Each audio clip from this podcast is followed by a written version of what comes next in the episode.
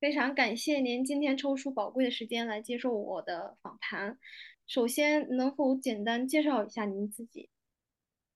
嗯，我是我叫 Grace，呃，我是在呃格拉斯哥大学做呃中国移民，尤其是我专注的是中国，就是近二十年的一些相对比较富裕的群体移民到这个西方国家的。我就是嗯看一看为什么这一些人在富裕以后要移民西方国家。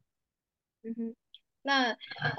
我知道现在您已经结束了，就是顺利完成了您的博士学业啊，呃，恭喜您。那我想问的第一个问题是，您如何能够在三年内结束您的博士研究？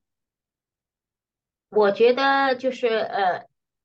能够在三年内完成这个我的博士研究，一方面，嗯，就是得力于，其实我呃，就是硕士也是在格大。读的，所以我博士也是在哥大读的。中间的这个衔接是，呃，帮助我，因为我其实在硕士的，就是写大论文的时候，我已经开始了博士研究，就是在硕士学习的下半年，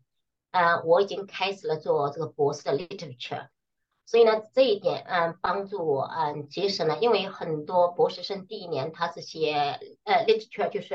呃，literature review，但是我在硕士下半年就开始。写这个第二点呢，其实呃，我觉得在博士学习的过程中，跟导师相处是一门技术，所以他们很多学生有可能在博士第一年要花很多时间去呃跟学会跟导师相处，而我因为我的这个博士导师他是我的硕士班主任。所以我们在硕士的时候就认识了，所以基本上就是我也知道他的这种就是工作方式啊，包含了他的一些就是在学术上，所以在这一方面也帮我节省了一段时间。同时，就是我的保博士导师，他相对来说，我觉得他的指导是非常清楚的，基本上每个月我要做什么，嗯，我不需要去想我要做什么，他给的一些呃指引都很清楚的，就是这个月。我要写这个，或者说这个月我要教什么，所以呢，在这一方面，基本上我没有走过任何弯路，我都是嗯嗯按照我就是说按部就班的按照我导师的计划去做，嗯，同时另外一个就是第四点，呃，我的数据收集是非常的快的，基本上就是在数据收集方面，我觉得数据数据收集。和数据分析是博士研究的一个两个比较就是难点，所以在这这一方面，我数据收集我用了三个三个月完成数据收集，然后大概 我用了我嗯大概我就是数据收集三个月，但呃数据分析大概三个月到四个月，这两个是非常顺利的，这也是导致了就是呃我整个研究非常顺利，呃时间也。比较相对比较快，呃，数据收集、数据分析，然后我就开始写这个，嗯，我的这个结论呢，同时写我的这个 contribution。所以呢，我的博士，呃，相对来说是呃比较顺利，嗯，没有遭遇太在学术上，我可以说在学术上，在研究上，我没有嗯遭遇太多的困难和障碍。对，那。听起来真的就是听起来确实是蛮顺利的哈，但是呃，像您说的，就是因为您在硕士阶段开始已经是研究同一个题目，那呃，对于那些想要申请博士的呃学生，在读硕士生或者是在读本科生来说，您有呃哪些建议呢？第一个呢，这个建议 我只能是局限在英国，如果想申请英国的。因为其实就是博士，他是博士第一年，他是有一些就必修课的，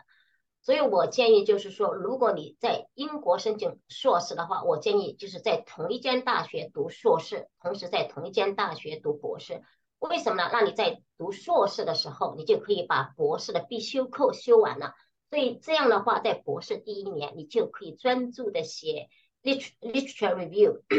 而不需要再去修必修课。呃，因为我当时像在硕士的时候，已经把博士的这个就是嗯第一年的必修后修完了，所以我在博士第一年是没有任何必修课的，所以我自己很专注的就是看文献呐，写这个文献的这个相关的。而 这是第一点意见，第二点呢就是说，嗯，硕士和博士在同一个学校，就是同时你在读硕士的时候，你可以了解相关，嗯，博导就是他在哪方面就是比较擅长，同时就是他的工作方式啊，包含他的嗯怎么说啊，就是相处的方式，如何跟他相处，因为呃博士一个最关键的就是，当然了，说到最后，我觉得博导他跟你的关系合作很关键。如果你在硕士的时候已经逐步的去了解他了，所以呢，那你就是说可以发现这个导师，也许你可以跟他配合的很好，你也可以跟跟上他的工作的速度。这样的话，而不是需要你到博士第一年再慢慢摸索，再慢慢花时间去去了解你的博导。所以这就是我建议，就是硕士，如果你想读博士，最好在同一间大学读硕士，同时读完了硕士就继续读博士啊。如果转换到其他的大学，你还要花时间去适应这个大学的这个一些就是学校内的一些规呃规则，同时还要去进一步了解这个博导。对，就是像您说的，了解导师真的是非常重要，因为像很多人很多学生是从国内申直接申请，或者是从其他学校申请的话，他确实是没有办法直接有机会接触到导师。更别说是人家的人品和工作方式了。那虽然您在同一间大学里面读的硕士跟博士，那我我猜哈，就是读硕士跟读博士的心态肯定是不一样的。对您来说呢？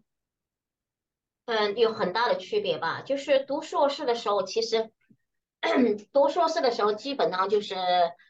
呃，更多的时候就是老师我们去呃完成一些就是没自主学习的不是太多，我觉得相对来说，当然我们要写那个博士呃硕士大论文，但相对来说就是每个科目它就一些小任务，就是很多就是导师让你去做什么，在硕士的时候更多的就是导师的参与比较多，但是到博士的时候更多的是一个自自主学习、自我研究的过程，当然你的博导会给你一些哎。建议啊，但是更多的时候你要完成这些，你自己完成，自己安排你自己的时间，嗯，自己嗯安排好自己的任务，同时呢，包含了你自己处理在整个研究过程中的各种突发性的，嗯，突发性的问题吧。最简单的，我博士第一年，开马上就开始捞，就是因为。呃，病毒的原因，我们就不能去学校了。我们要在家里面学习，在家里面学习跟在学校里面学习是不一样的。那你如何去调节自己，去适应这种新的生活方式，这种学习研究的方式？所以它更多的是一个自我安排、自我管理、自我解决问题的过程啊。硕士的时候，相对来说就是说跟着跟着老师后面去做一些小的任务，自己的。呃，老师的参与度比较多，但博士就是更多的是百分之九十，你要靠你自己去把所有的事情去完成。但是呢，就是老师他是一个像一个风筝，你像一个风筝一样在天上飞。老师他的确是有一根线，他会给你一些指导，但是，所有的一切任务都要靠你自己完成。所以你要自我管理的认知要，自我管理、自我安排的能力要就是很强。我感觉自我管理、时间管理真的好难啊！对我来说，我就很想知道，特别是在 COVID 期间，您的那个博士期间，大部分都在 COVID 期间嘛？那我就很想了解一下，您是如何自律的、自我管理时间的？有几点，第一个就时间管理很重要。所谓时间管理，我们知道就是读呃最简单的这个每每读这个博士有很多 deadline 嘛，有可能你写这个 lit literature review 的时候。就是说，你导师给你一个半月或者两个月，呃，我呃以前我导师一开始呃在很多其他学生呃一个半月只要写四千字的时候，我导师让我写一万字，所以呢，我把这个一万字呃大家会觉得一个半月写一万字也很多，但是呢，就是但是一个半月过起来也很快，所以我会把把这些很大的一个任务变成小任务，就是说一万字平均算下来四十五天，每天要写多少字。会把它这样，就是每天给自己一个小任务，今天写三百字，哪怕我生病了，我都规定自己写三百字，写完了我就，所以我把会把这些大的任务变成一个小任务。同时呢，还有一个就是人他是有很多惰性的，你得你一定要发现，就是在你这个惰性的过程中，你的哪一段时间你的思维是最活最最活跃的，最有最 productive。像我早上就是我早上的效率非常不高，我我就起床会很晚。嗯，哪怕你坐在那边学习，我的效率早上也不高。但是我的效率非常高的时候，就是在下午三点钟以后、四点钟以后到晚上四点钟这段时间是我的大脑比较 productive 的时候，所以我会早上起来起得很晚的时候，我会用来做家务，我不会就是说，嗯，我会通，因为家里面也有很多事情，我会把这段时间用来做家务。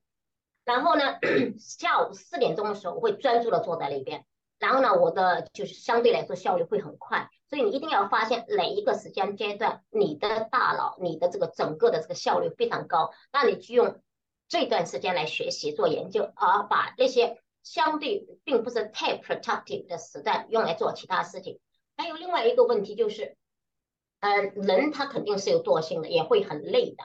所以呢，在你有惰性或者累的时候，呃，我觉得你不要硬憋着自己学习。我觉得我一般呢，假如说我觉得这段时间。我并不是 productive 的时候呢，我坐在这边写也写不出东西，看也看不进去，那我就出去走一走。相对来说，我就会去公园的走一走，或者说，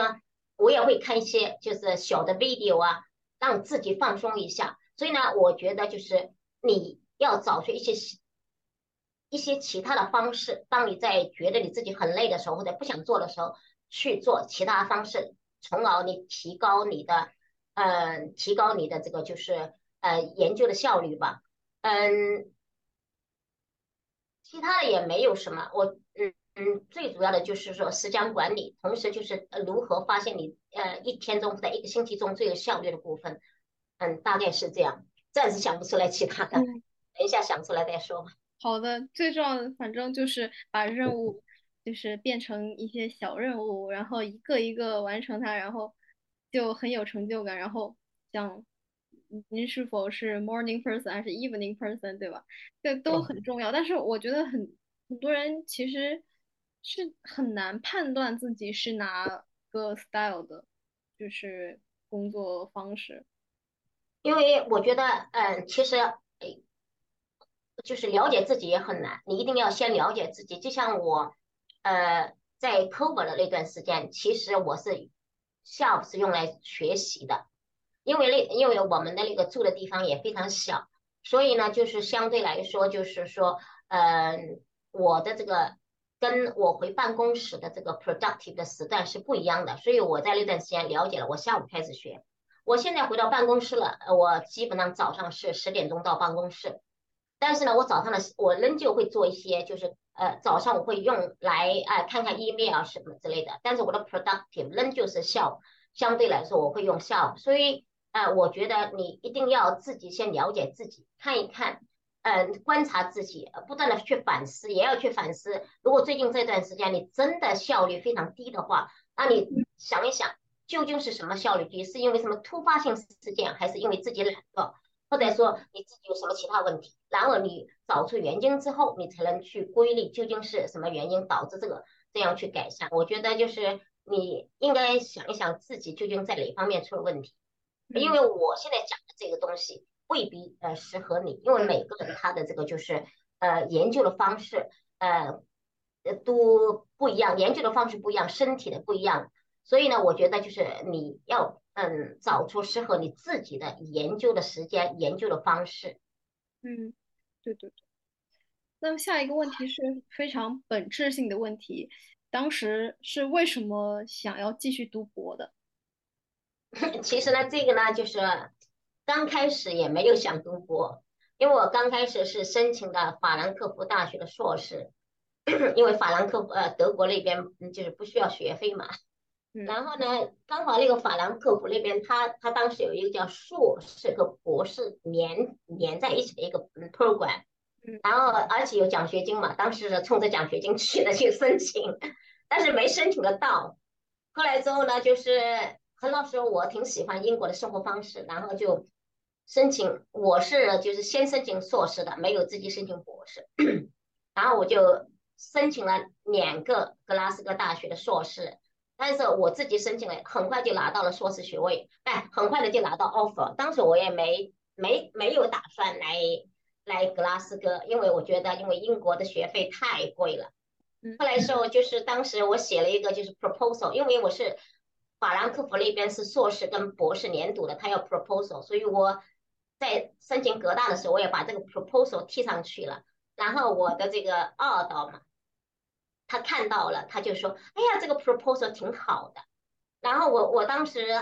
就是他们给了我 offer，我没有打算过来，因为太多钱了。然后他就跟我他跟我 Skype 说了一句话，他说：“嗯，他说你过来，他说你这个 proposal 不错，你读完，如果你真的想读博士，读完博士很容易在这这个就是苏格兰找到工作的，因为因为他说这边有工作机会，还有什么研究中心，我一听就过来了。其实刚开始就没有想过，就想读个硕士。后来之后，因为他们说有工作机会，然后我就。呃，过来了，并不是很主动的去申请那个博士的。主要你说原因嘛，主要的就是我也希望后来过来，希望通过读博士留在英国嘛，因为我觉得挺喜喜欢英国的生活方式吧。嗯，那您当初当初就是对于您自己读博的目标达到了吗？您对于现状满意吗？嗯，怎么说？其实刚开始我是目标非常不明确的，就是说，哎呀，他们说我这个 proposal 不错就过来了。但是其实我是，我因为以前是写文章的，所以我还是我导师也说我是挺适合做研究的。我严格来说，我特别喜欢啊跟文字打交道。所以呢，在研究的过程中，我我是自费生，其实除了经济上的困难以外，我是挺享受研究过程的。很多人会说。三年完成博士很难，其实对我来说并没有想象的那么难，因为我挺享受这个研究的过程，每天在这边写读都很享受这个过程，所以呢，我就觉得也许自己喜欢做研究吧，所以就相对来说会觉得容易一点点。嗯，博士我觉得还是达到了吧，但是呢，现在这个就业市场是挺难的，因为我们真正的读了博士才知道，单单有一个博士文凭。并不能保证我们可以留在这个就是这个呃这个学术的这个呃呃这呃这这个行业里面，因为尤其英国现在整个的学术，我觉得还是有一点内卷的吧。单单一个博士并不能保证我们可以在这个行业生存下去。所以说，关于达到达不到，我现在都不知道，我也不知道我自己能不能在这个行业生存下去。嗯，我想。我是希望吧，能够吧，因为我自己比较享受教学，也享受做研究。但是这个行业现在好像并不是一个很，就是很有希望的行业，好像前景有还是有一点暗淡的吧，所以不太清楚现在。那那就是在读博期间，或者是到至今为止，对您来说最大的挑战是什么？对我来说，最大的挑战不是学术上的，嗯，第一个是经济方面的，还有就是我的身体方面的挑战。因为第一个我是自费生，其实从硕士开始，嗯，是，然后到博士，嗯，我也申请过，嗯，奖学金，但是作为一个亚裔，尤其是社会学的奖学金，我觉得作为一个亚裔是非常困难的，跟本地学生、跟欧洲的学生竞争。我们其实就是还是处于一个非常薄利的、不太有利的位置，所以我没有，我是申请了奖学金，但没有申请得到，所以经济上的压力是非常大的。嗯，这是我的一个很大的就是呃 challenging 嘛挑战吧。第二就身体上，我人到中年，我并不是一个很年轻的了，所以就是博士他是需要很大强度的一个工作量。毕竟我是三年嘛，所以呢，基本上我是七天工作，每天大概维持在十个小时。我唯一的放个假就是圣诞节，我会放两到三天。然后呢，暑假的时候我会给自己一个星期去旅游。大概我一年的休息就是会在十天左右吧，十天十五天，这三年都是这样。所以他对身体的挑战还是挺大的，就是每天你要坐在这边十个小时左右。所以我经常生病，尤其在。主要生病就是在那个，尤其在这个呃呃 lockdown 以后，因为也没有什么运动，压力也比较大，所以我经常生病。但是我生病的时候，我还不能休息，我还要继续去做这个研究。我觉得这个对我的是一个挑战。呃，研究上面没有太多的挑战，因为本身我的博导他的给出的这个指就是呃嗯指导是非常多的，是非常具体又直接的，所以我。相对来说没有研究方面的障碍，但是我身体上的障碍，同时我经济上的障碍还是挺大的。我我相信有很多就是人文社科的博士生们跟您有同样的 烦恼，特别是经济上的烦恼啊。那就是您有这种烦恼，那您是怎么去调节这种压力的呢？其实我调节压力，嗯，有一点呢，也许我觉得我的这个就是社交网络 network 是比较广泛的。就是我认识了一些在学术上做的不错，同时又很就是 very kind, very nice 的人，他们很愿意帮我，因为他觉得有可能我人到中年能这么专注的去做研究，他们也挺欣赏我的。所以在我有压力的时候，尤其嗯有时崩溃的时候，遇到一些作为一个亚裔的，在一个就是英国的一个高校做博士，你说这是一个公平？当然也有不公平的时候，自己也有比委屈的时候，比嗯也有被不不公平对待的时候，的确压力挺大的。我就会跟我在学术方面的朋友去诉说，他们会安慰我，会给我一些，会听我说，然后给我提供一些建呃呃建议吧。我挺感谢的，认识一个英国的学者，女学者，在这一方面，因为她在这个行业待了很久，她知道这个行业的很多事情，就是一些。呃，内部的一些东西，所以她了解我，支持我，她给我很多的建议和关，就是那个吧，就是 mentorship 吧。因为我觉得，呃，博士做博士的时候，你一定要一个 mentor，这呃所谓的一个比较值得信赖的，而且是做学术的朋友，因为他了解这个行业，所以他会给你一些 mentorship。另外一点呢，就是啊，我觉得家人也很重要吧，因为我女儿在这边，她会给我很多的这个就是。安慰、鼓励，这个也是非常重要的。嗯嗯，同时你自己要有自己的这个就是兴趣。为什么呢？就是当你在有压力的时候，你真觉得压力太大，你做不了研究的时候，那你就有兴趣的话，所以你因为我喜欢写作，我会通过写文章把心中的这些郁闷发就是发泄出来。同时，我也比比较喜欢就呃跑步，并不是说长跑，就是去公园走一走，我看到大自然。我心里的压力就会减低很多，所以你要通过博士中间的压力，这些你要通过这些你自己的兴趣或者你身边一些值得信赖的朋友或者家人去舒缓，我觉得这很重要。因为我们呃，we are human being，我们并不能说因为我们读博士，我们就是一个超人，我们不是的，我们就是一个正常人，我们也有喜怒哀乐，也有不开心。那你要通过这些渠道去舒缓自己。如果你没有这些渠道的话，你会积压在心里面，到时候会让你抑郁，这样对你的身体健康、精神健康都不太好。对，我觉得您说的特别特别好，而且我也在很努力的去调节自己的情绪，还有压力啊，各种平时的焦虑。那就是基于上面的这些所有，您有没有就是嗯建议？给在读的博士生，嗯，我觉得第一个有几点，最大的一点就是，呃，在博士第一年，很多的博士生到最后就是最后一年特别难，就是因为他在第一年没有写，他们在第一年就开始看东西，但是没有写任何东西，有可能有的人就做了一些简单的笔记，呃，我主张如果想真的。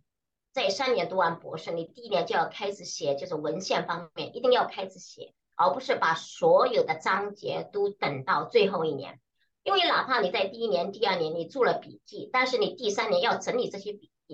也要花很多时间。所以呢，你第一年，假如说你第一年写一个 literature review 啊或者什么之类，你一定要开始写，哪怕写一个初稿，那等你第三第三年的时候，相对来说写作的，嗯，写作的这个压力就不大。因为如果你你有像在英国，我们人文的，嗯，是呃七万字到十万字，相当于来说，一般的就七八章，七章八章就 seven chapter or eight chapter。如果你到最后一年再写 eight chapter，压力特别大，写八万字。如果你第一年开始写两三万字，第二年写两三万字，你第三年压力写作的压力就不大。相对来说，你第三年只要把第一年、第二年写的做一个就是呃 proofreading 啊，edit 一样。所以写作从第一年，我觉得就要开始写。同时呢，就是很多他们都说，哎呀，博士期呃博士期间有一个错误的认知，就是不需要 publication。如果你真的想在这个学术圈生存下去，第一年就要开始就是，嗯，去 push 自己吧，去去去做一些就是出版方面的，写一些 paper。当然，很多学生会说，第一年我刚开始读博士，我怎么有东西写呢？写 paper 呢？的确这是的。但是呢，第一个，第一年如果你没有其他东西写，你可以去写什么，你呃去帮人家写 book review 啊，人家有些中国研究或者相关的，你可以帮他写。因为在你写向出版社投稿的过程中，你可以聊，未必你的文章就能出版，因为第一年很我们写的的确就肯定并不是很好，但是你在跟出版社这些沟通接触的过程中。你会了解整个学术出版的一些，嗯，这个程序啊，一些需要用的东西啊。所以呢，哪怕你第一年、第二年投稿未必比人家录用，但是你在跟他们打交道的过程中，你已经熟悉了整个的出版的一些流程，所以在你将来出版的时候，你就会很容易。如果你等到你博士读完了，你再去投稿，那你仍旧。要花一年去了解这个行业，其实并不是说你博士读完了，你去投稿立即就可以就是成功的，那你仍旧仍要花至少一年。所以呢，与其你在博士以后去做，你就第一年开始做，那你对你将来的这个就是出版是有很大的帮助的。嗯，第第三个就是我觉得，嗯，博士成功就是我觉得三年四年，嗯，如果你想读的顺利，就是你的跟你的博导的关系是最关键。如果你辅导愿意就是帮你，嗯，在中间他相对来说起一个你能你的研究能否成功的一个关键，他愿意帮你给你一些指导，相对你的博士整个的这个就是过程会相对简单的多。如果你跟你的博导的关系相处的不好，他只不过给一些就是一些指导啊，并不是太。constructive 啊或者什么之类的，相对你要就是要花很多时间，所以，嗯嗯，跟你的辅导搞好关系，我觉得是非常重要的，就是三点吧，我觉得。我觉得这三点真的是非常非常重要，而且我自己前两点其实三点都没做 不是很好，也在努力的去做。嗯，那我就问最后一个问题吧，就是关于您的生活跟工作上的。规划，您就是您的打算是怎么样的？哎，我现在就是也有申请博士后，也有找工作，因为我现在呢，就是我在大学里面做了一个助教嘛，嗯，还有合约，就是 part time 的合约，所以我现在打算是就是找高校的相关工作，呃，主要是嗯教学的也可以，或者说做研究的也可以，但是这个行业也是竞争挺激烈的，我也不知道什么时候能找到。所以，只不过就是仍旧在大学做一些 part time 的这个 teaching，然后呢，再仍旧去找吧，就是只能是这样的。我希望留在这个行业吧，因为我比较享受这个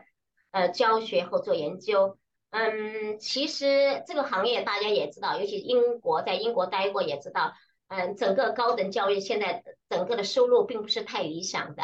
啊，就是没有什么钱了。我是指那个那个钱，但是我觉得我自己喜欢吧。关键就是你喜欢做这一行，我就想做自己喜欢的事情。经济方面的考量呢，也就是 beyond my control 吧，也别，所以怎么说呢？只能说尽力去找吧。真的就是顺其自然了，因为确实，特别是疫情期间以及疫情后这个时代，不仅仅是学术圈，整个就是全球的经济在面临着一个非常大的。危机，很多大公司的裁员啊，那学术圈其实也是一样的，很多大学它是没有职位的，没有空缺的，所以就职位却越来越少。对，学生收的越来越多，职位是越来越少，而且那种正式的职位是越来越少，很多的职位都是 part time。所以，但是这是这个行业并不是一个很很有前景的行业，看起来。但是因为我以前是写文章的，现在教学研究我喜欢，所以呢。哎，还是做一点自己喜欢的事情吧，所以也想考，顺其自然，考虑不了这么多。再次非常感谢您哈，今天抽出宝贵的时间，个人经验以及您提出的这些建议，我相信肯定是对很多想要读博或者是正在读博非常迷茫的一些在读博士生们非常有帮助。